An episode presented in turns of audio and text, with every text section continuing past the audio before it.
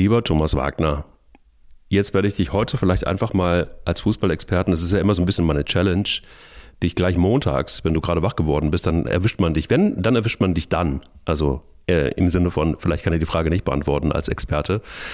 Ähm, ich stelle dir eine Frage, warum gehen die Leute eigentlich zum Fußball? Es ist, glaube ich, nach dem Wochenende gar nicht so schwer zu beantworten, ja. weil es sowas wie am Samstag Anne Kastropper, wie der Ruhrgebietsbewohner äh, sagt, sowas ab und zu tatsächlich immer noch gibt. Das ist einfach nur endgeil, muss man ehrlich sagen. Ähm, trotzdem für mich ähm, bleibt die Tatsache, dass es das mittlerweile viel zu selten gibt. Aber das am Samstag, das war nochmal guter alter Fußball. Nämlich, dass der VfL Bochum einfach mal schön die Bayern filetiert hat. Das war echt herrlich. Das stimmt, aber das ist schon eine sehr gute Antwort und die ist sehr nah dran ähm, an einer Weisheit von einem wirklich überragenden Fußballlehrer. Der hatte die Frage, warum gehen die Leute zum Fußball, beantwortet mit, weil man nicht weiß, wie es ausgeht. ja? Genau. So, und wer ist es? Ähm, die Leute gehen zum Fußball, weil sie nicht wissen, wie es ausgeht. Hm. Ich würde sagen, bei sowas könnte man immer, könnte man immer Adi Preisler oder Otto Rehagel auf jeden Fall holen. Ja, geht so ein bisschen in die Richtung, aber es ist ein Kult, also es ist ein Kulttrainer. Es ist der Trainer, der, der Trainer der Nationalmannschaft. Na? Oh, der oh. Trainer der Nationalmannschaft, ja, unserer. Ja, der, der, der, der, naja. Ja, also, ja, also Franz oder was? Nein, nein, Franz. nein, nein, nein. Es war Sepp Herberger. Sepp Herberger. Es war ah, der Sepp. Okay. Es war der Sepp. Es war der Sepp. Aber ich bin, ich bin sehr beeindruckt. Ja, stark, aber auch von Thomas Wagner, dass er genau in diese, in diese Richtung ging wie Sepp Herberger. Und ich muss ganz ehrlich sagen, wenn man, wenn man so nah dran ist an einem Sepp Herberger, dann hat man eins, nämlich Eier. Wir brauchen Eier. Der Podcast mit Mike Kleiss und Thomas Wagner. Ja, du hast es angesprochen. Ich würde mal sagen, äh, ein Kaderwert von 840 Millionen Euro gewinnt gegen einen Kaderwert von 40 Millionen Euro. Bumm. So, zack, so mal. Herzlich willkommen in der Fußball-Bundesliga VfL Bochum. Starke Haltung. sehr stark. Sehr, ja, ich, sehr wollte, ich wollte eigentlich heute selber mit einem Zitat, mit, mit, mit einem Zitat einsteigen. Ja. Ich habe doch tatsächlich so vor knapp vier oder fünf Monaten hat mir doch glatt jemand erzählt, dass der VfL Bochum ähm, ein bisschen die Mentalität und Haltung verlassen, ja, vermissen lassen wird. Das ist mies, ey, das ist so mies. Dann wird man immer wieder so, das ist immer so gefährliches Halbwissen, jetzt ist es der VfL Bochum, aber du, Bielefeld ist durch, nicht. ja. ja, was war das für ein Spiel? Bitte. Ja, ähm, was äh, das hat ja mehrere Facetten. Es gab ja in den es gab ja in den 70er Jahren mal ein Spiel, das war glaube ich so ungefähr fast der Jahrestag. Da hat der VfL Bochum mal 4-0 gegen die Bayern geführt hm. äh, und nachher 6-5 verloren. Das war allerdings glaube ich ein Spiel, das für die Meisterschaft jetzt nicht mehr so einen Einfluss hatte. Trotzdem ist das so ein äh, eins der unfassbaren Spiele der Fußball-Bundesliga und ich finde am Wochenende waren einige Dinge bemerkenswert. Also das erste für mich, dass die Bayern eigentlich ganz normal in Führung gehen. Dann liest du irgendwann Bochum Bayern 01. Und dann denkst du, okay, das nimmt jetzt seinen gewohnten Gang, die werden das Ding 4-1 gewinnen und äh, es ist nichts passiert eigentlich. Und dann gucke ich kurz vor der Halbzeit auf mein Handy, ähm, weil ich ja im Moment gerade bei der Olympia-Berichterstattung in München bin, also jetzt mhm. gar nicht äh, das Spiel live verfolgt habe. Und dann steht da tatsächlich 4 zu 1 auf dem Handy drauf. Und dann denkst du dir im ersten Reflex, okay, da ist irgendwas auf deinem Handy passiert. Und das äh, nächste, was bemerkenswert ist, dass die Bayern ja eigentlich dann noch eine Halbzeit Zeit hatten und man sagt dann ja normal beim 4-1 gegen Bochum, wenn die jetzt schnell ein, ein, zweites machen, dann kommen die auch noch mal ran, die Bayern. Und das hat der VfL eigentlich relativ souverän nach Hause gebracht.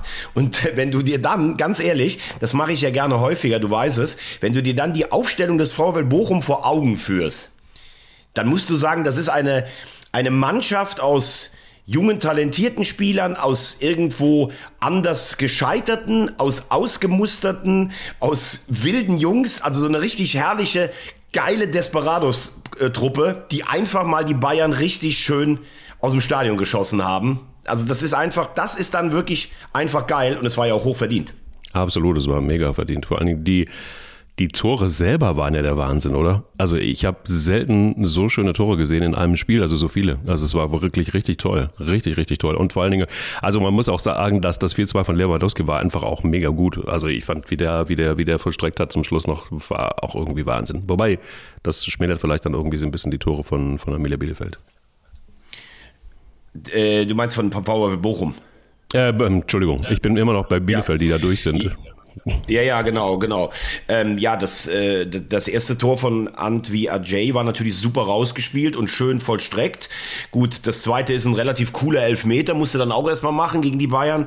Äh, du sprichst natürlich auf Tor 3 und 4 an. Also äh, Rechtsverteidiger Gamboa, ein äh, Costa Ricaner der mir bisher eher so als solide Variante auf der rechten Seite aufgefallen ist. Ich meine, der tunnelt erst seinen Gegenspieler, dann spielen sie einen geilen Doppelpass, dann zieht der rein und was für ein, also das war ja so ein richtiger Schuss des Willens.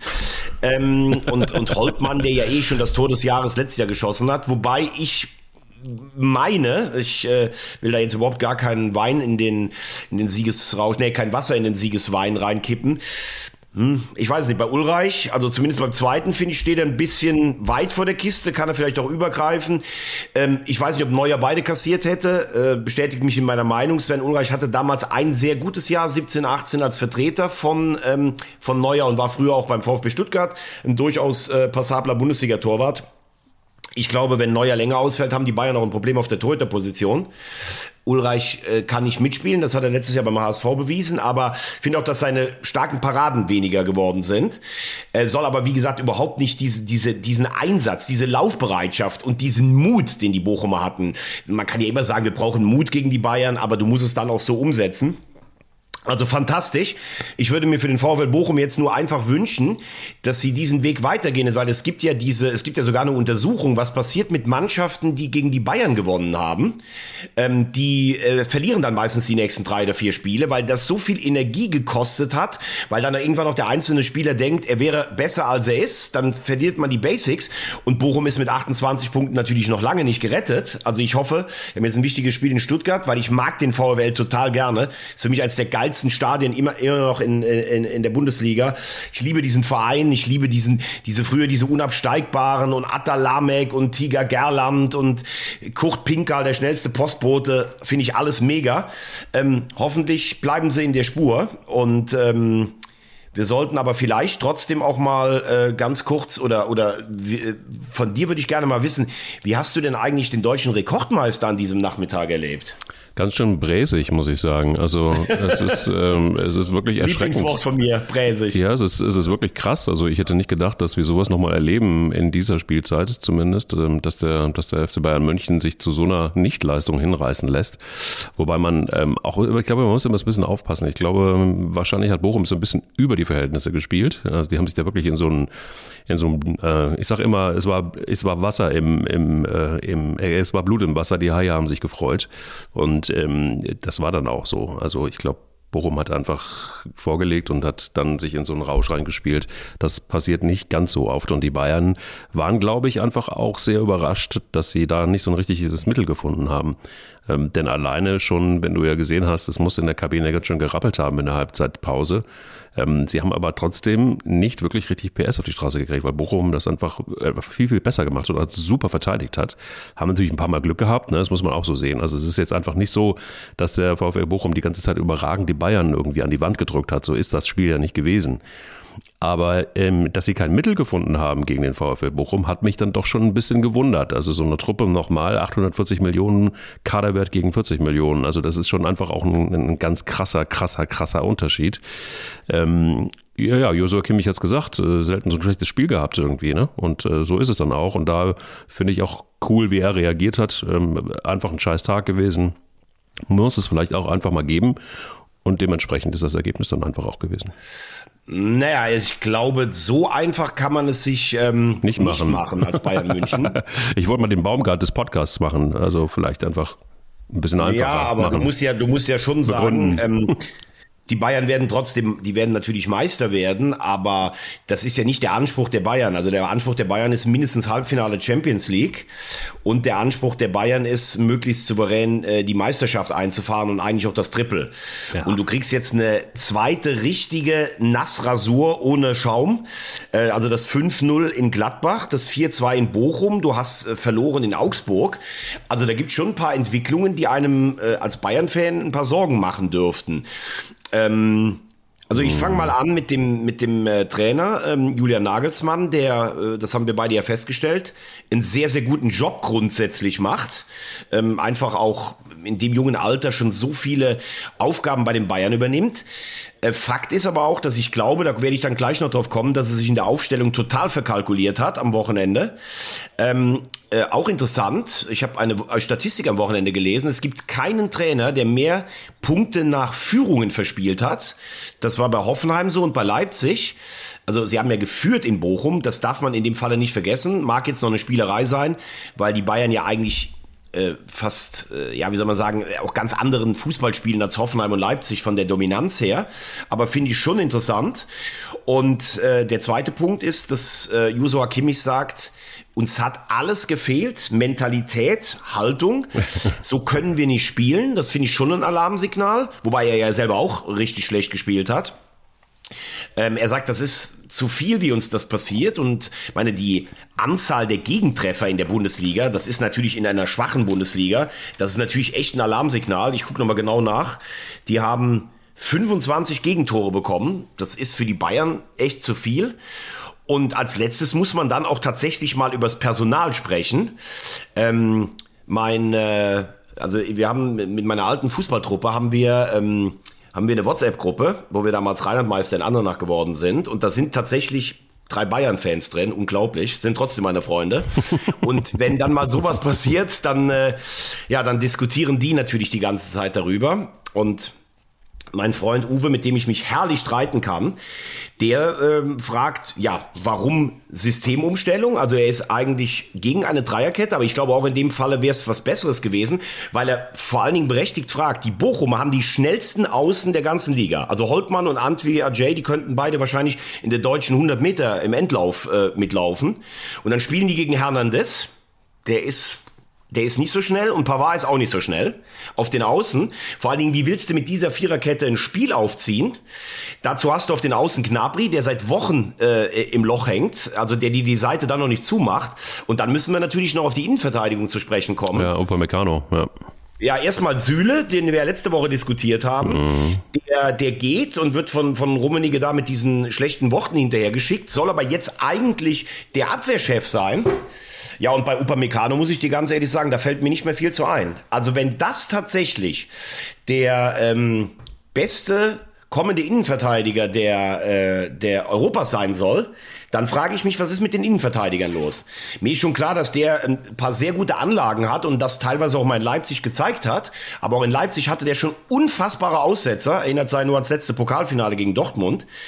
Und was er bei Bayern spielt bisher, das ist eigentlich eine Frechheit, muss man ganz ehrlich sagen. Also, ähm, man kann immer mal daneben liegen, du kannst auch mal einen Fehler machen, aber der hat ja dann so komplett Aussetzer, wie im Pokal in Gladbach oder jetzt hier, wo du sagen musst, da gehen ja eigentlich drei Tore fast auf seine Kappe. Ja. Völlig unbeteiligt irrt der da über den Platz. Ich weiß nicht, was mit ihm los ist, ob er nicht angekommen ist, ob er überschätzt ist, ob, er, ob es irgendein anderes Problem gibt. Also das war ja fast ähm, mitleidserregend. Und das soll die Innenverteidigung der Zukunft sein. Und eine Zahl noch zum Schluss. Hernandez, Upamecano und ich glaube Pavard zusammen haben 160 Millionen gekostet. Mhm. So, und das ist dann, das sind dann drei Viertel der Abwehrkette der Bayern. Puh, sage ich da.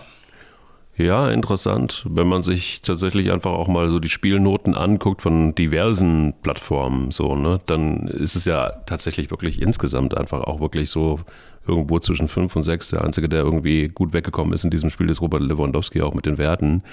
Das sieht dann letztendlich auch auf der anderen Seite ganz anders aus. Also äh, so ein Holtmann, der ein überragendes Spiel gemacht hat, muss man echt sagen. Ähm, dann aber auch in der, in der Verteidigung. Ähm, Soares, tolles Spiel gemacht, finde ich. Ähm, total irre. Ähm, Gamboa genauso. Also es gibt so ein paar, die ähm, ja total herausragend waren. Und das ist also so dieser, da fand ich den Klassenunterschied und das fand ich irgendwie krass. dass während des gesamten Spiels hast du diesen für mich Klassenunterschied gesehen, der, der eigentlich umgekehrt gehört hätte. Ja? Und ähm, das haben die beiden komplett vermissen lassen. Bin bei dir, es ist wahrscheinlich aber auch so ein bisschen eine Frage von, es reicht eben nicht, wenn du als Robert Lewandowski einfach den Ball oben zu äh, Oliver Kahn ins Büro reinschießen kannst, so aus dem Stand. Ne? Wir haben ja alle dieses virale Video gesehen. Die ganzen Späße, die ähm, Oliver Kahn auch gerne dann mal bei LinkedIn postet. Mir ist das ehrlicherweise alles insgesamt noch nicht homogen genug, was da gerade passiert bei Bayern München oder seit einiger Zeit. Du hast dann Oliver Kahn, der sich von einem Marketing-Slogan zum nächsten hangelt. Du hast einen Brazzo, der immer wieder in der Kritik ist, ähm, der dann auch tatsächlich solche Spieler wie Opa Meccano auch mit zu verantworten hat. Gut, da ist die Nagelsmann sich ja auch noch irgendwie mit in der Pipeline. Nagelsmann, der für mich immer noch nicht so richtig angekommen ist bei den Bayern, der nimmt eben die Qualität mit, die er vorgefunden hat und versucht dann irgendwie mit dem einen oder anderen Lieblingsspieler, den er mitzieht, den Kader etwas aufzupolstern und dann zu gucken, ob das alles gut funktioniert. Es ruckelt, aber es reicht trotzdem zur Meisterschaft und das finde ich halt irgendwie tatsächlich irgendwie krass. Ja, du hast es angesprochen, viele Gegentore. Ähm, sie haben ja, äh, Spiele verloren, die du normalerweise niemals als Bayern München verloren hättest in der Vergangenheit. Und trotzdem reicht es zum äh, zehnten Titel. Und das ist natürlich dann einfach auch so ein Signal für die Bundesliga, wo man sich fragen kann, hm, okay, sind wir, naja, wo, stehen, wo stehen wir denn da? Ich, ich weiß aber nicht, ob man jetzt sagen kann, hm, Nagelsmann noch nicht angekommen. Das sehe ich anders, okay. weil gerade so rund um die Corona-Problematik auch von Kimmich und so finde ich, dass alle abgetaucht waren, dass Nagelsmann das sehr, sehr gut gehandelt hat. Ich finde, du siehst auch schon, was er, was er spielerisch machen äh, möchte. Also das würde ich so nicht stehen lassen. Äh, erstaunlich ist das, was ich gesagt habe, dass sie in so Spielen komplett wegbrechen. Aber es ist auch eine schwierige Saison für die, für die Spitzenteams, weil bis tief in den Sommer rein wurde die Europa Europameisterschaft gespielt, dann hast du keine Vorbereitung mit den Leuten. Also ähm, da wird meiner Meinung nach auch die deutsche Meisterschaft nicht gefährdet sein. Und ich glaube, man kann das auch jetzt nicht sagen, dass man jetzt äh, Bochumer Spieler mit den Bayern-Spielern vergleicht, sondern äh, es ist einfach so, und die können, wegen mir kann Lewandowski auch, der bringt ja auch immer seine Leistung, der kann auch bei Kahn den Ball da oben, äh, da oben reinschießen. Die Frage, die ich mir insgesamt stelle, ähm, tun sich die Bayern selber einen Gefallen damit, dass sie die Bundesliga dermaßen dominieren oder wird man dann irgendwann doch mal nachlässig? Jetzt kann man aber auch sagen, in den letzten Jahren haben sie international ja auch immer abgeliefert. Ich glaube aber, dass heimischer Wettbewerb dich dann schon auch ein Stück weit schärfer und wacher macht. Mhm. Und dann muss man natürlich auch mal tatsächlich auf die Transferpolitik der Bayern gucken. Mhm. Ähm, denn äh, Upamecano zu verpflichten, okay, das ist alter Bayern-Style. Wer ist in der Bundesliga gut? Äh, wer ist mein Konkurrent? Da kann ich zwei Fliegen mit einer Klappe schlagen. Aber ich zitiere dann nochmal meine Jungs, äh, die Bayern-Freunde. Upamecano und Sabitzer haben natürlich einen ganz anderen Stil gespielt in, in Leipzig, ja. der immer nur auf Umschalten, auf Fehlerpressing war. Gut, dann haben sie das ein bisschen verfeinert mit Nagelsmann. Aber du brauchst natürlich, wenn du mit einer derartigen Dominanz wie die Bayern spielst, brauchst du ein scharfes, gutes Passspiel. Und das ist ja das Nächste, was bei Sabitzer und Upamecano zum Beispiel gar nicht klappt gehabt. Mhm. Und wenn ich dann sehe, dass ein Hernandez 80 Millionen gekostet hat und wurde beschrieben von Karl-Heinz Rummenigge mit schönen Grüßen und einem Tritt hinterher an Hummels, der nach Dortmund ging, wir haben den besten Innenverteidiger der Bundesliga verpflichtet, dann frage ich mich nach wie vor, was hat denn der da verpflichtet? Also für mich ist Hernandez gar kein Innenverteidiger, das ist ein linker Verteidiger. Da ist er auch Weltmeister mit den Franzosen geworden. Und er hat in zweieinhalb Jahren für Atletico Madrid in 80 Spielen kein einziges Tor erzielt. Ob das ein Verteidiger für Bayern München ist, also Lisa Razou zum Beispiel, der hat ja ständig auf dieser Position auch nach vorne noch angeschoben. Das weiß ich nicht. Ich glaube, dass irgendeiner gesagt hat, ihr müsst in der Abwehr was machen. Haben die Bayern geguckt, wer ist denn der Markt? Ja, da bezahlen wir mal 80 Millionen für Hernandez. Die sind in so einer Pole-Position, die haben so viel Kohle, wie beim Spiel Risiko oder so viele Armeen, die können machen, was sie wollen. Die werden von oben eh nicht ähm, ver, ver, äh, vertrieben werden in der Bundesliga. Aber wenn ich mir diese Abwehr anschaue, dann muss ich sagen, könnte es tatsächlich eng, eng werden in der Champions League, ähm, wenn, wenn da mal die richtigen Hochkaräter kommen. Ja. Die Bayern haben leider halt die ganze Parkstraße gekauft und das wird auch auf äh, die nächsten Jahre so bleiben. Ne? Und, äh, ganz genau, ganz genau. Ja. Die und die Schlossallee. Und die Schlossallee, genau, gehen sie nicht über los. So, dann würde ich sagen, haben wir die Bayern jetzt wirklich abgefrühstückt und wir gucken mal von Platz 1 der Liga zum äh, Platz 1 der Steinschläge.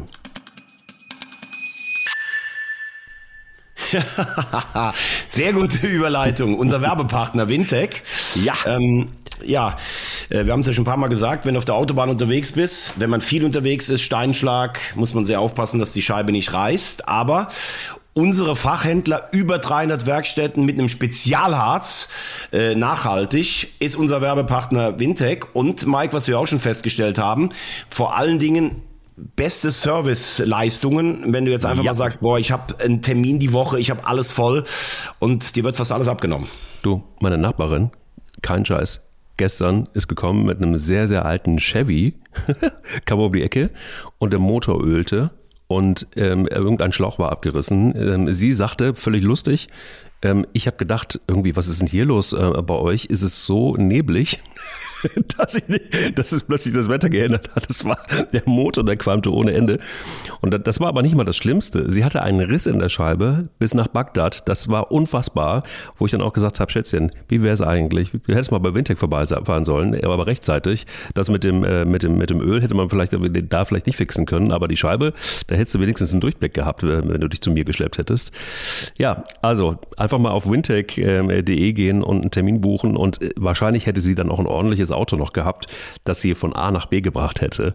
Ähm, dann hätte sie vielleicht auch noch nicht nur die Scheibe reparieren lassen können, sondern eventuell auch noch den gesamten Motorblock, nicht bei Wintec, aber in einer anderen Werkstatt. Genau, das ist nämlich Königsklasse. Darauf kommen wir dann später noch auf die Champions League. So sieht's aus. Ähm, ist, ich habe mir, mal- hab mir mal ein Spiel ganz reingetan, tatsächlich, ähm, nämlich Bayer Leverkusen gegen den VfB Stuttgart, weil wir ja aus zwei Gründen. Einmal, weil wir den VfB Stuttgart ja immer vor der Flinte haben in der letzten Zeit und uns fragen, ist das tatsächlich dieses ähm, Konzept, die jungen Wilden, tatsächlich das Erfolgsrezept oder führt das direkt in die zweite Liga wieder zurück? Ähm, dann hast du aber auch so ein Bayer Leverkusen, das sich so Stück für Stück irgendwie schön nach oben hangelt und gehangelt hat. Und die einen überragenden Fußball spielen. Wenn du diese, dieses Spiel gesehen hast und, und dieses Ergebnis siehst, dieses 4-2, dann denkst du, naja, okay, also da, wo Stuttgart jetzt im Moment steht und da, wo Leverkusen vorher stand, dann ist das irgendwie berechenbar. So war es nicht. Der VfB Stuttgart hat schon ein gutes Spiel geliefert, muss man echt sagen, über weite Strecken hin- hinweg. Ähm, und äh, hätte ich nicht gedacht, ehrlich gesagt. Die waren, wir haben gut dagegen gehalten, die haben auch gut, gute Spielzüge gehabt, es war alles in Ordnung, haben dann da Tore gekriegt, die einfach zu viel waren. Bayer Leverkusen spielt, und das muss man sagen, vielleicht ist es sogar der schönste Fußball der Liga, kann man das so sagen? Also ich fand es überragend, also technisch, was, da passiert, ist überragend. Du hast es gerade eben die, die, die, die Passgenauigkeit angesprochen, der Bayern, die die Bayern nicht haben.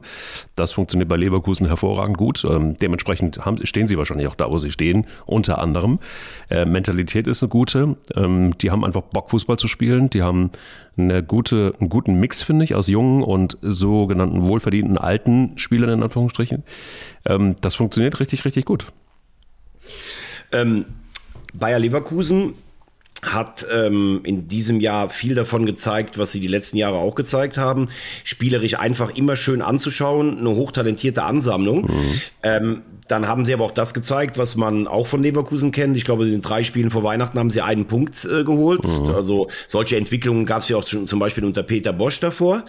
Was aber jetzt neu ist, ähm, unter Trainer Seoane. Du weißt, wie oft wir den letztes Jahr besprochen haben, weil ich den bei diversen Clubs, habe ich gesagt, das ist ein guter Mann, äh, weil ich den schon zu Berner Zeiten beobachtet habe, ist, dass sie aus dieser Krise dermaßen gestärkt hervorgekommen sind und dass sie tatsächlich, und das sagst du richtig, gegen einen am Wochenende durchaus passablen VfB Stuttgart äh, in Problemen waren ähm, und trotzdem dieses Spiel gewonnen haben. Weil Leverkusen hat ja dann auch schon mal einfach ein Heimspiel gegen so einen Abstiegskandidaten verloren oder wie in der Hinrunde im DFB-Pokal gegen den KSC zu Hause. Also du weißt, ich habe große Sympathien für den KSC, aber das darf dir natürlich als Leverkusen trotzdem normalerweise nicht passieren. Ja.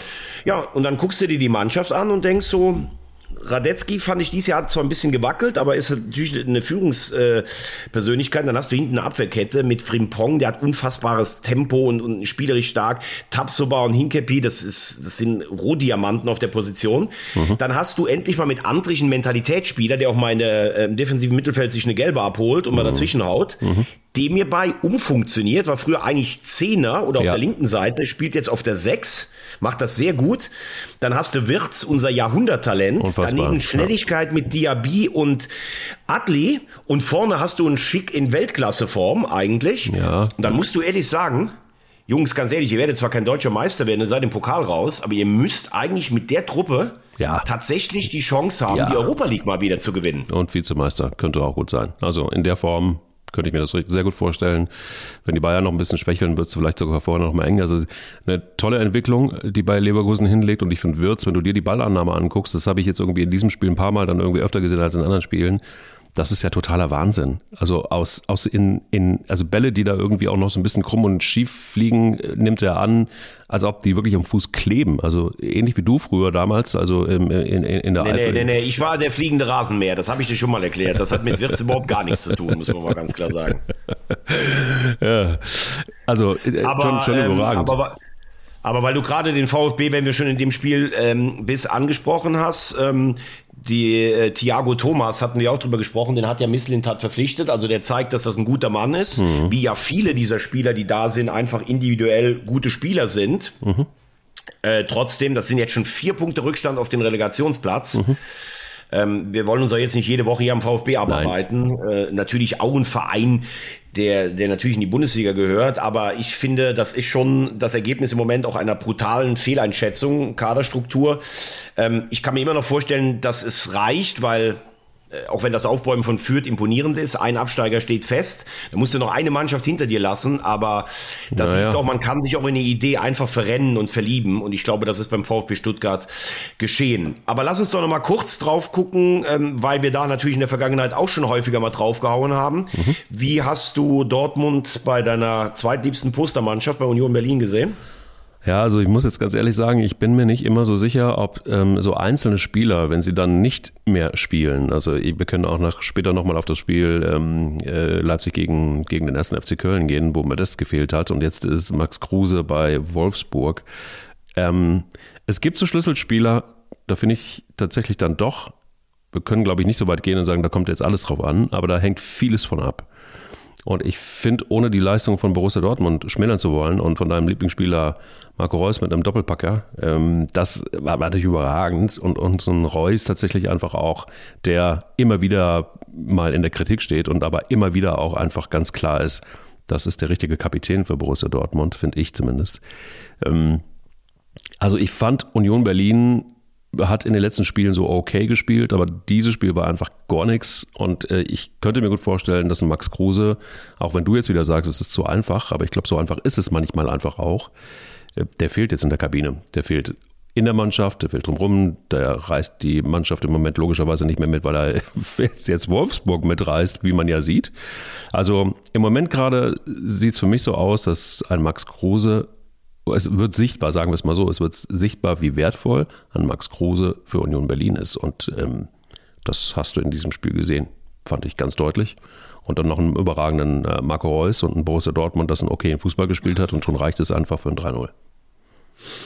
Ähm, gut, wir müssen jetzt auch mal festhalten, dass in der Hinrunde, glaube ich, Max Kruse sechs oder sieben Mal auch gefehlt hat bei ähm, Union Ja, Berlin und, trotz, er und war- trotzdem die Ergebnisse da ja, waren. aber er war eine Mannschaft, ne? Also es ist halt, er ist halt einfach im Circle gewesen. Das ist schon, schon ja, ich, aber, ich, aber ich bin mir nicht sicher, ob Max Kruse jetzt ein, äh, ein Spieler ist, der in der Kabine so dermaßen wichtig ist. Also ich finde, er hatte ja einen durchaus ähm, bemerkenswerten bis beeindruckenden Auftritt am Wochenende im Sportstudio, ähm, wo er ja teilweise auch für gefeiert wird, ähm, weil er einfach ganz klar auch gesagt hat, äh, so Sätze wie bei dem Lebensstil, den ich habe, habe ich noch nicht ausgesorgt. Also es war irgendwie in dieser heuchlerischen Branche auch ähm, einfach mal schön, dass einer da offen und nicht um den heißen Brei herum ähm, redet.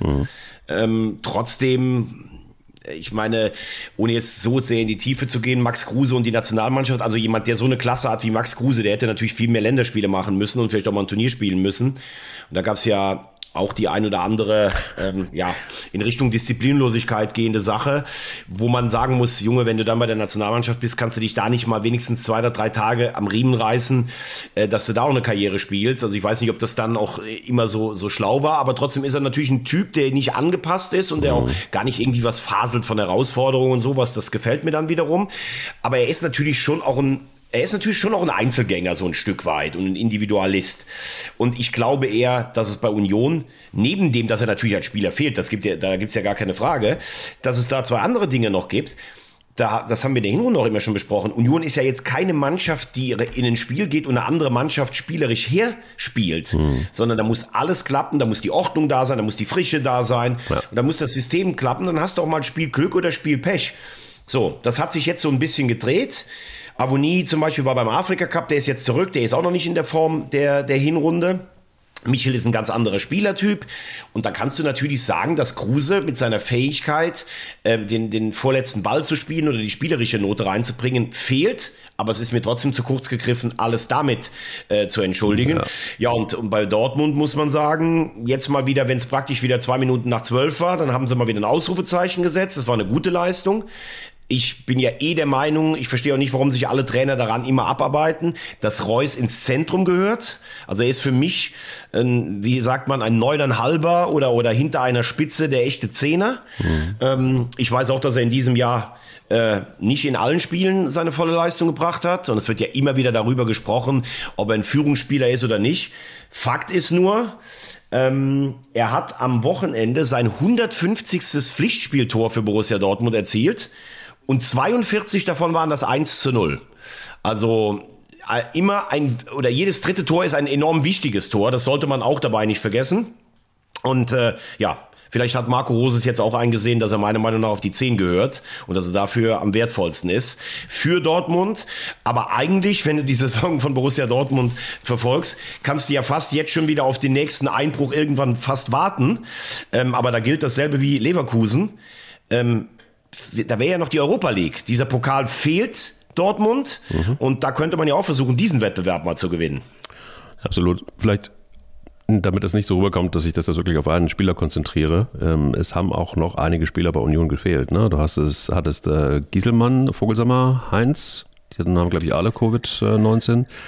Kedira war gelb gesperrt, also das heißt, äh, so ein paar Pfeiler waren da eben auch nicht dabei und das kannst du, glaube ich, als Union Berlin dann doch nicht so einfach kompensieren. Also das ist halt ja, aber eigentlich doch eher, weil zum Beispiel für Gieselmann spielt Ochipka, der hat es auch übrigens ganz ordentlich gemacht. Das ist ein über Jahre gestellter, etablierter Bundesligaspieler. Mhm. Du hast hinten Jeckel, Knoche und Baumgartel, die haben auch in der Hinrunde gespielt. Heinz kam ja jetzt dann dazu. Heinz auch ein guter Bundesligaspieler, aber ist ja jetzt auch keine, der 100 Klassen besser ist als die drei genannten. Das war ja immer so ein bisschen auch das, das Glück gerade von Union, dass sie eigentlich sehr viele Spieler haben, die auf einem ähnlichen Niveau sind und sich auch hochtreiben.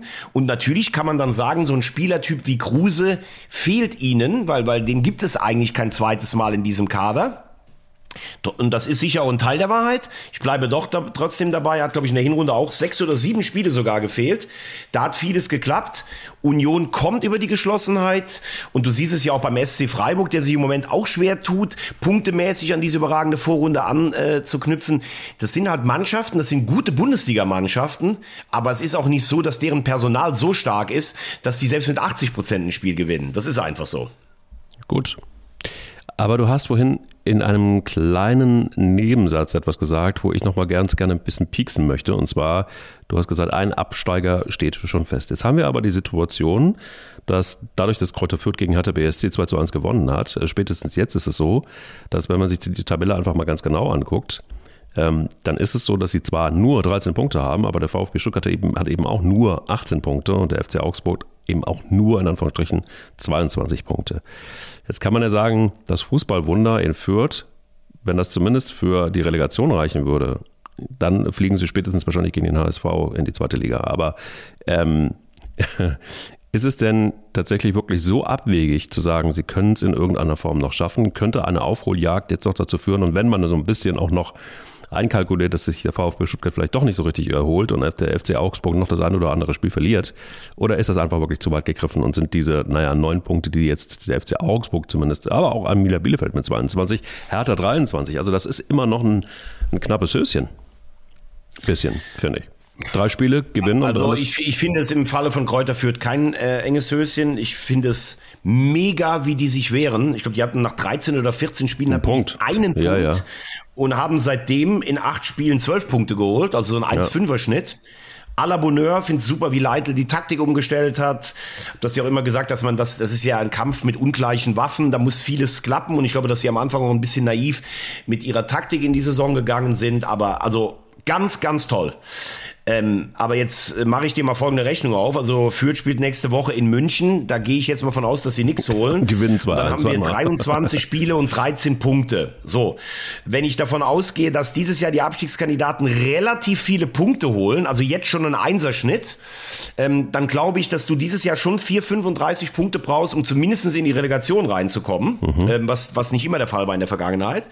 Und dann brauchen wir ja einfach nur ganz kurz zu sagen, gehen wir mal sogar von 34 Punkten aus, dann bräuchte führt noch 21 Punkte aus elf Spielen. Das ist ein Schnitt nahezu von zwei und das ist ein Schnitt für einen Champions League-Kandidaten. Und das traue ich führt bei allem, was ich sehe und finde, traue ich denen das einfach nicht zu. Vielleicht kommen sie an Stuttgart tatsächlich noch ran. Vielleicht bricht auch eine Mannschaft davor komplett ein. Ich muss ehrlich sagen, ich fände es ein wunderbares Fußballmärchen, aber ähm, da mich rein zu versteigern, dann wäre ich, ich weiß nicht, wie die Steigerung von Rosamunde Pilcher heißt, aber dann sollte ich anfangen, Märchenbücher zu schreiben. Schneewittchen wahrscheinlich. Schneewittchen. Ja, genau, dann wäre ich Schneewittchen, genau, genau. genau. Aber was wir, glaube ich, übrigens sagen können, was ich interessant finde, ist, dass sich meiner Meinung nach die Abstiegszone ein bisschen ausdünnt. Mhm.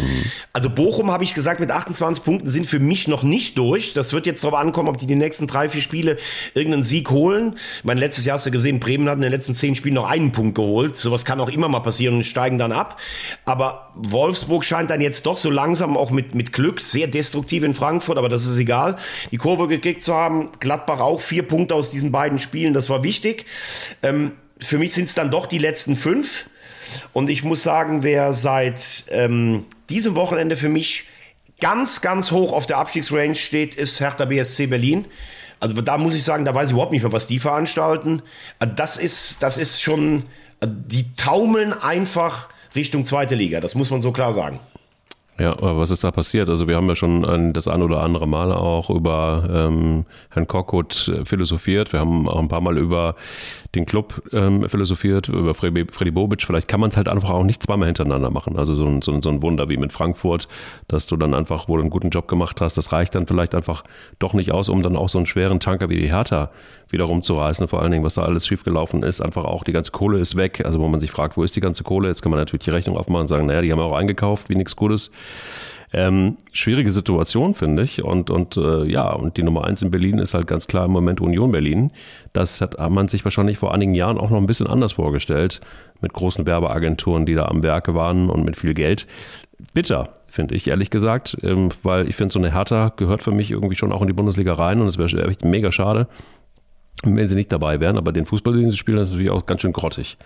Das ähm, ist sicher auch so, wobei äh, man jetzt aber auch sagen muss, dass das, was so auf Bielefeld passiert, äh, in Bielefeld passiert, ist jetzt auch nicht irgendwie die Ergötzung des Fußballs. Ne? Ähm, wenn ja, man sich, gut, das sind ja ganz andere Voraussetzungen. Ja, es sind also andere Voraussetzungen, aber du weißt, ich, es, geht, es geht mir einfach nur um den Fußball selber und um das, äh, wie kann man sich angucken. Und das ist dann richtig, was du sagst. Ich finde also gerade die, die, die letzten fünf, da ist es so, dass man sagen kann, boah, also Fürth hat jetzt mal gut gespielt, äh, Stuttgart hat ein okayes Spiel gemacht, aber ansonsten ist das ja jetzt kein Fußball, wo du sagen würdest, oh wow, da muss ich aber unbedingt ins Stadion. Ja gut, ähm, also Hertha ist natürlich auch ein Traditionsverein. Man muss aber auch fairerweise klar sagen, dass die Ausstrahlung schon eher seit Jahren äh, hin zur grauen Maus tendiert. Ähm, dann äh, müssen wir auch mal sagen, dass überhaupt gar keine Konstanz drin ist im Verein. Also Erst war äh, Labadia da, der hat sie gerettet, der bekam dann viel Geld zur Verfügung, eine völlig verkorkste Transferperiode des Vereins. Mhm. Dann hat man wieder schnell die Nerven verloren, dann wurde Dardai geholt, als der, der, wenn gar nichts mehr geht, kommt Dardai, der rettet sie, dann darf Dardai anfangen, hat 14 Punkte nach 13 Spielen, wird entlassen für den ja, ich, also ich, ich frage mich immer noch, also gar nichts gegen, gegen Teil von Korkut, aber auf die Idee zu kommen, das ist natürlich auch schon eine steile These, muss ich wirklich sagen. Mhm. Der hat jetzt neun Punkte aus neun Spielen und ist im Pokal gegen Union rausgeflogen äh, von Freddy Bobic, den ich ja hier schon fast mit der Goldmedaille oder dem goldenen Verdienstorden neben Max Eberl ausgezeichnet habe, sehe und höre ich irgendwie gar nichts. Mhm. Ich, ich, weiß nicht, wo, wo der gerade jetzt so. Da geht zu Gladbach ist. wahrscheinlich. Nein, der ist nicht in Gladbach, aber äh, ich weiß nicht, ob er vielleicht die ganze Situation noch ein Stück weit unterschätzt hat. Dann sind all die teuren Spieler wieder verkauft worden. Ich weiß nicht, wo die Millionen von Windhorst sind, ob das wirklich einfach nur eine, eine Windgeschichte war. Ja. Und dann sehe ich eine Truppe, die da so, ja, keine Ahnung. Also dann ist der beste Mann der junge Gächter im, im Abwehrblock. Schwolo strahlt keine Sicherheit aus. Dann hast du Serda, der spielt jetzt auf der rechten Mittelfeldseite. Der war eigentlich, bis er in die Nationalmannschaft durchgestartet ist, ein zentraler Mittelfeldspieler. Jovetic war lange verletzt und Corona. Belfodil, also das ist so, wenn, wenn du sagst, die sind jetzt alle in Bestform, dann ist das eine okay Bundesligamannschaft, aber Struktur und alles sehe ich irgendwie nicht. Und dazu hast du die Frage, kann dieser Kader Abstiegskampf? Was ist mit der Widerstandskraft, die diese Mannschaft ausstrahlen kann? Die sehe ich irgendwie nicht. Und äh, dann hatten sie ja letzte Mal nach der Derby-Niederlage, gab es ja irgendwie morgens beim Training einen Plattsturm der, der Ultras. Jetzt haben die Fans selber schon skandiert, Absteiger, Absteiger. Wir haben die Schnauze voll. Also das ist ein hochexplosives Gemisch. Du hast jetzt am nächsten Wochenende Leipzig zu Hause. Da kannst du auch nicht davon ausgehen, dass du was gewinnst. Und du darfst halt nicht vergessen, du hast mit Bochum und Fürth schon jetzt zwei Konkurrenten gespielt in der Rückrunde und hattest irgendwie gedacht, na, wenn wir da vier oder sechs Punkte holen, dann ist ein bisschen Ruhe. Du hast einen Punkt geholt. Also ganz ehrlich, für mich ist die Hertha äh, im Moment eigentlich neben Fürth und Stuttgart ist das für mich eigentlich so am ehesten der dritte Kandidat. Weil du gerade das Beispiel Bielefeld aufgemacht hast. Natürlich können die auch immer total unten reinrutschen, aber die wirken mhm. mir als Mannschaft viel, viel gefestigter als Hertha. Mhm, hast, du, hast du recht, absolut. Wenn wir jetzt aber mal ganz kurz auf die zweite Liga gucken, bevor wir nochmal im ähm, Ausblick Champions League wagen. Das kann natürlich dann auch wirklich krass werden, ne? also in der Relegation vor allen Dingen. Wir haben jetzt tatsächlich eine Situation vorne an der Spitze in der zweiten Liga, die ist ähnlich eng, wie, es, wie sie auch vor ein paar Wochen schon war. Allerdings hat sich das ein bisschen verschoben, weil Werder Bremen plötzlich auf Platz 2 steht, kurz mal auf Platz 1, aber dann hat Pauli auch noch nachgezogen gegen Regensburg. Und ähm, jetzt haben wir wirklich Pauli mit 41 Punkten auf 1, Werder mit 41 auf 2, den HSV auf endlich auf Platz 3 ähm, mit 40 Punkten. Darmstadt, Schalke, das sind so die, die wie ich jetzt mal noch irgendwie in die engere Auswahl ziehen würde, auch für den Relegationsplatz. Also sprich HSV, Darmstadt oder Schalke. Ähm, wobei Schalke tatsächlich einfach auch, glaube ich, aufpassen muss, ähm, dass sie nicht dann tatsächlich jetzt den Anschluss verlieren. Ähm, drei Punkte Anschluss verlieren ist immer noch ein bisschen, ich sag mal mal, Champagnerproblem. Aber trotzdem, wenn man sich so die Spiele anguckt und auch Respekt vom HSV, das Spiel gegen Heidenheim musst du auch erstmal so gewinnen mit 2-0, wie, wie, sie gewonnen haben. Und auch in Werder Bremen gegen, gegen Rostock ähm, hat einfach, na, das Spiel war jetzt nicht überragend, aber das musst du auch trotzdem erstmal gewinnen. Also insgesamt eine spannende Geschichte in der zweiten Liga und äh, wenn man auf den Relegationsplatz guckt, erste Liga, zweite Liga, dann wird das auf jeden Fall sehr spannend. Ja, Moment mal, also erstmal Relegationsplatz. Ich würde jetzt erstmal sagen, da kann man jetzt wirklich auch mal vom unfassbarsten Aufstiegskampf aller Zeiten sprechen. Wir hatten ja im Winter, haben wir ja gesagt, dass neun Mannschaften theoretisch noch äh, genau. Aufstiegschancen haben. Also da verabschiede ich jetzt mal hochoffiziell heute Regensburg, Paderborn und Nürnberg äh, raus aus dem Aufstiegsrennen. Mhm. Es ist aber jetzt auch keine große Überraschung, wenn du auf die Tabelle schaust. So, dann fange ich mal bei sechs an. Also Heidenheim hat am Wochenende in Hamburg ein richtig gutes Spiel gemacht. Das war insgesamt ein ganz tolles Fußballspiel, in dem Heidenheim äh, also sicherlich auch einen Punkt verdient gehabt hätte mit, mit tollen Chancen. Äh, man kann natürlich zwei Sachen sagen. A, ähm, Heidenheim-Spiel ist oft auch pragmatisch und vielleicht nicht immer so hoch attraktiv und natürlich haben sie die, sicherlich nicht den Kader wie die drei führenden Mannschaften, aber ähm, sie sind immer da, sie sind immer unangenehm, sie lassen sich nicht abschütteln. Also ich glaube nicht, dass Heidenheim zurückfallen wird großartig. Ähm, würde aber jetzt auch nicht sagen, dass sie auf den ersten drei Plätzen äh, landen. Schalke, ja, bleibt's dabei, was ich schon die ganze Zeit sage. Ähm, Zwischendurch sah es ja mal so ein bisschen aus, so als wenn Gramozis auch so ein bisschen die Kurve bekommt. Sie haben ja auch immer mal Serien drin.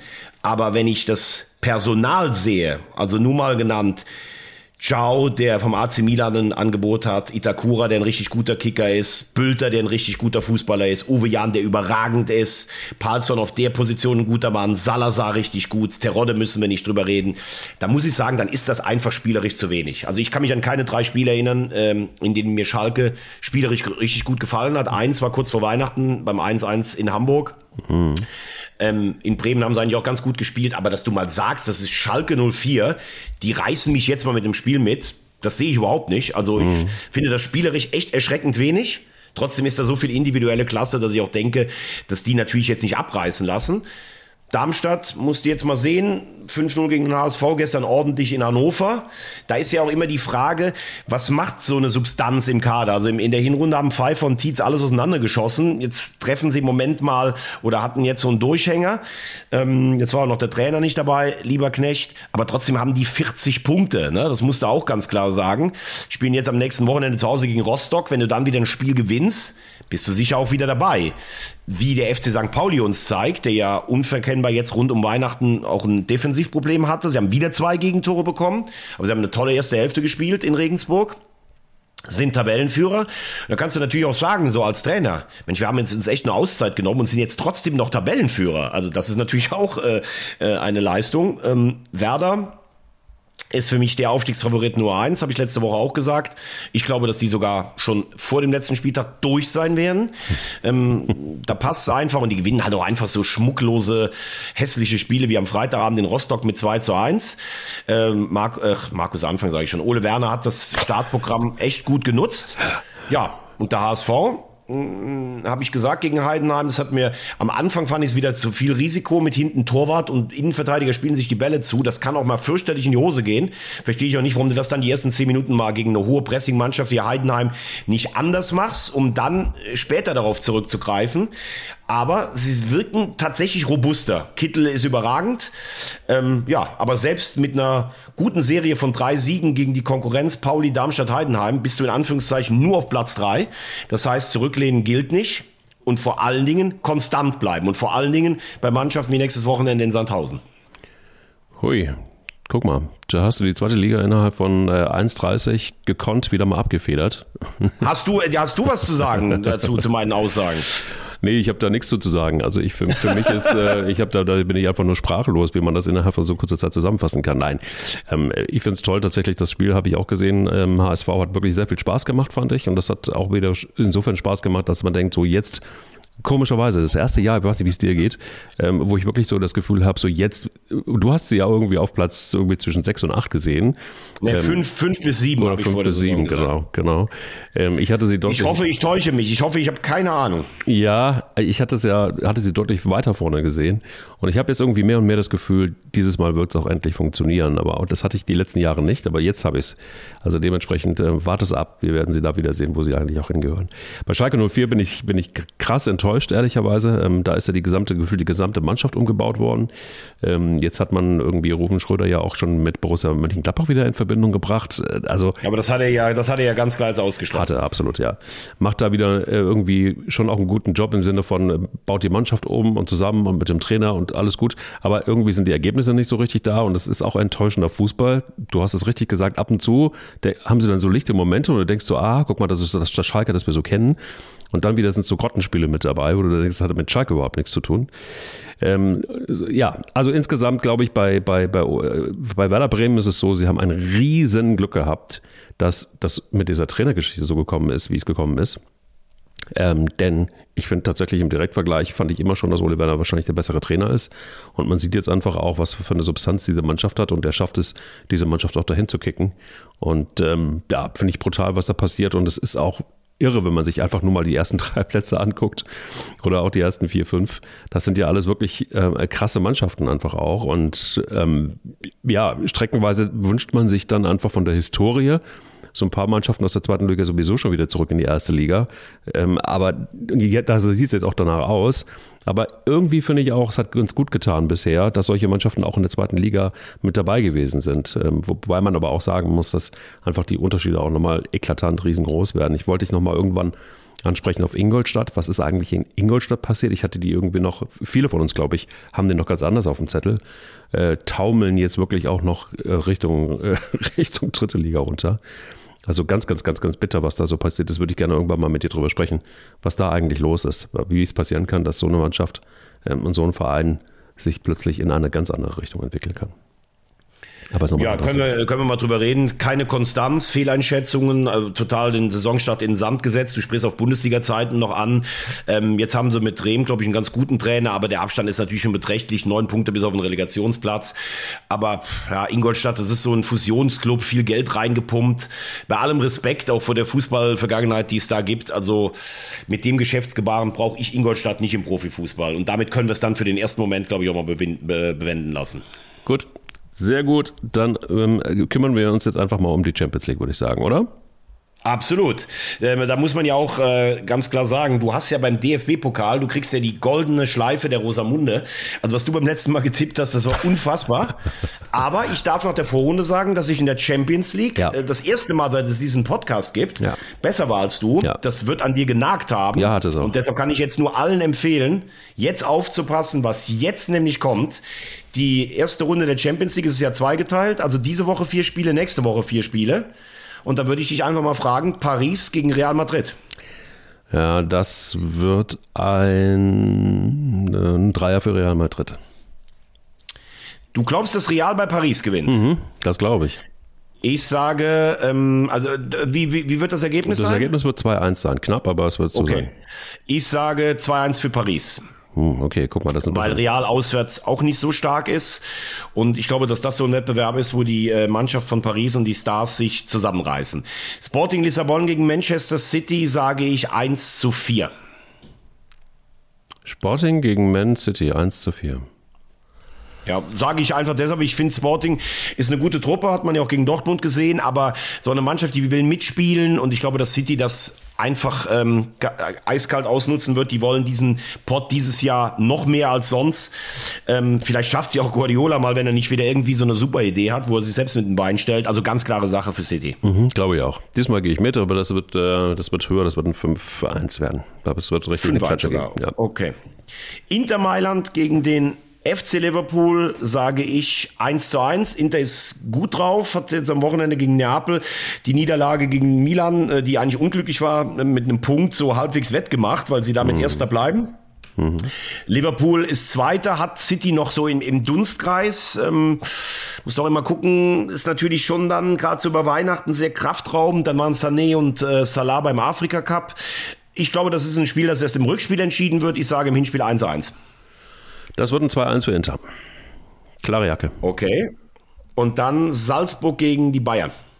Ja, das äh, ist in der Tat sehr interessant. Ich, ich, ich ähm, bin jetzt mal gespannt, ob die Bayern jetzt angepiekst sind, dadurch, dass sie einfach auf die Mütze gekriegt haben, oder aber, dass sie jetzt ähm, ein, eine kleine Delle haben und äh, Salzburg das ausnutzen kann. Ich sehe aber Salzburg dann am Ende des Tages doch nicht so stark. Also die Bayern werden das knapp gewinnen, ähm, aber es wird ein, wird, ein, wird ein zähes Ding, es wird so ein Kampfspiel werden. Was, äh, also ein schönes Spiel wird es nicht. 2-1 für Bayern. Ich glaube eher, dass es ein schönes Spiel wird, weil ähm, Salzburg, auch wenn wir darüber ja auch schon mal kritisch gesprochen haben, äh, die haben eine hochinteressante Mannschaft, die, die sich da immer zusammensuchen. Äh, Matthias Jeißle, der junge deutsche Trainer, macht da echt einen richtig guten Job, auch wenn er viel Kohle hat. Damit meine ich jetzt nicht österreichischer Meister, sondern was die vor allen Dingen noch international spielen. Immerhin in der Gruppe mit Sevilla und Wolfsburg weitergekommen. Ähm, ich glaube, dass das für die Bayern hoch gefährlich ist im Defensivverhalten, weil, weil Salzburg einfach einen klasse, rassigen Angriffsfußball spielt. Ich glaube, das wird ein richtig gutes Spiel.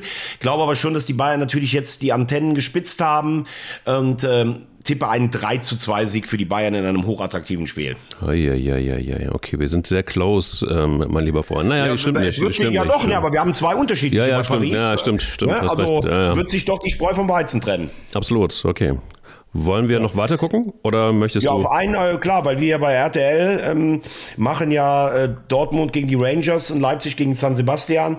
Da sage ich für beide deutschen Mannschaften ähm, Heimsiege voraus und ich sage auch, dass beide in dieser Zwischenrunde der Europa League sich fürs Achtelfinale qualifizieren. Das äh, gehe ich fast mit. Ich glaube nur, dass es Dortmund nicht schaffen wird. Gegen die Rangers weiterzukommen. Boah. Ja. Okay, pass auf, da machen wir jetzt mal Folgendes. Ja. Ich bin, ähm, diese Woche ist ja das Hinspiel, ich bin äh, nächste Woche in Glasgow Ja. beim Rückspiel. Ja.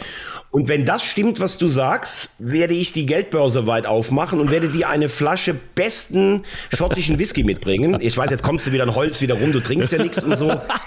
Dann wird aber was getrunken. Und zwar machen wir dann immer jedes halbe Jahr am Ende unserer Veranstaltung gibt es ein Glas guten Whisky. Whisky ist das Wasser des Lebens, du weißt es, das kannst auch du vertragen. Und äh, wenn die Rangers das schaffen, ähm, dann bringe ich den mit. Du kannst dir mal überlegen, was du machst, wenn Dortmund weiterkommt. Ja, da werde ich mir was überlegen.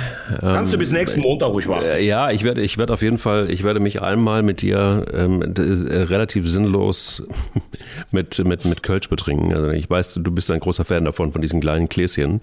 Und Ja. ähm, ich weiß, äh, es wird eine relativ angenehme Rutsche für mich werden, weil ich brauche nicht viel, ne? wie man weiß. Ähm, ja, okay, komm, der Deal steht. Ich bin, bin da sehr gespannt, aber ich setze jetzt einfach mal Hardcore auf die Rangers. Es gibt viele, die, die, die sich über so einen Whisky freuen würden. So- So viel ist sicher. Ich will aber auch nochmal einen gerne am Ende dieses Podcasts oder beziehungsweise an dieser Folge huldigen. Nämlich einen Menschen, der die ganze Zeit angefragt wird, angeblich, oder der im Gespräch ist bei so vielen Bundesliga-Clubs ähm, oder auch, also sowohl Bundesliga als aber auch international, nämlich Niko Kovac. Und der hat äh, gesagt, er möchte einfach bis Sommer nichts tun, nichts machen. Ähm, er wäre überrascht, dass sein Name überall gespielt wird. Keiner hat aber mit mir gesprochen, sagt er, das sagen sie alle. Aber, und daran wird er zu messen sein, und daran äh, wollen wir auch mal gucken, ob er tatsächlich das hat, was wir alle brauchen. Aber er sagt, er möchte nicht jemanden mittendrin ablösen. So. Und das ist mal in Stein gemeldet. Das hat er mal ganz klar so rausgehauen. Ich bin mal sehr gespannt, ob er das halten kann.